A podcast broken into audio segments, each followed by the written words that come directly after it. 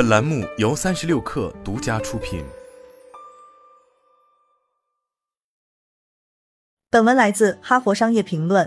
早期直接面向消费者的公司，可以有效利用社交媒体，尤其是通过 Facebook 来接触并说服客户购买自己的产品。通过数字渠道获取客户的成本和效率，使得这一做法非常值得。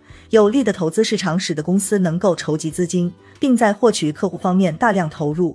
然而，随着时间推移，越来越多公司开始在社交媒体上大量投放广告，导致这个领域更加拥挤。想从混乱的广告市场中脱颖而出也更加困难。近年来，数字渠道的获客成本一直在上升，使得这些渠道成为性价比较低的增长战略选择。此外，市场对 DTC 品牌热情降温，使其投入受限，并且由于隐私问题和苹果 iOS 十四的变化，Facebook 在锁定客户方面变得不那么有效，降低了获取数字客户的整体效率。这些变化促使着品牌重新寻找自然营销的方法。二零二三年，面对这些挑战，新的 DTC 及现有品牌都要制定战略，促进自然的关注和营销。为实现这一目标，企业可以利用以下自然营销的四 C 实践：一、内容品牌需要花费时间和精力来开发吸引消费者的内容。在 DTC 发展早期，色彩鲜艳的创意广告有效做到了这一点。Casper 床垫是最早创作卡通广告的公司之一，与传统的床垫广告相比，卡通广告格外出众且有吸引力。高蛋白低碳水麦片品牌 Magic Spoon 推出了色彩丰富的广告来传达品牌价值，这是社交媒体上首批强调我们与他们对比的广告之一，说明该品牌与传统麦片相比，蛋白质更多，碳水化合物更少。Hubble 隐形眼镜则在广告中加入了关于品牌的文章以及隐形眼镜用法的小测验，从而获得了成功。品牌还会创建博客和有使用方法的文章，为网站带来流量。并说服消费者相信，他们不仅是一个产品品牌，更是一种围绕产品的生活方式和体验。二零二三年，视频和短视频应用 Reels 将统治社交媒体，公司必须迅速适应这种新媒体，生成视频内容，来让自己成为消费者最关注的内容。尽管无法预测哪些想法会获得关注并迅速传播，但产生许多不同想法或许会有助于成功。消费者追求真实性。不太喜欢过度包装的精致视频。芭比波朗对一个网红不恰当使用其彩妆线 Jones Road 产品的回应视频，就是一个病毒式传播并获得关注的例子。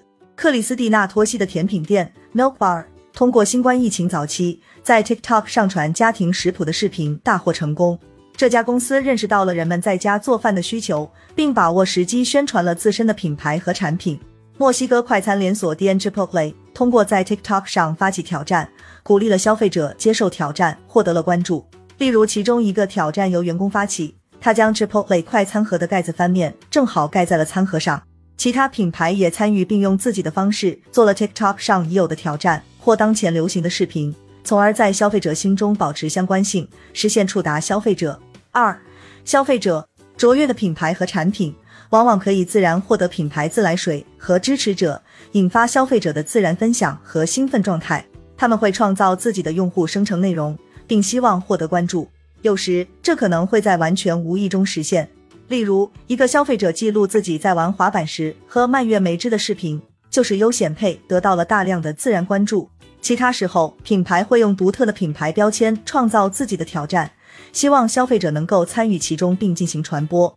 例如，前面提到的 Chipotle 餐盒的翻盖挑战 （Chipotle Lid Flip Challenge）。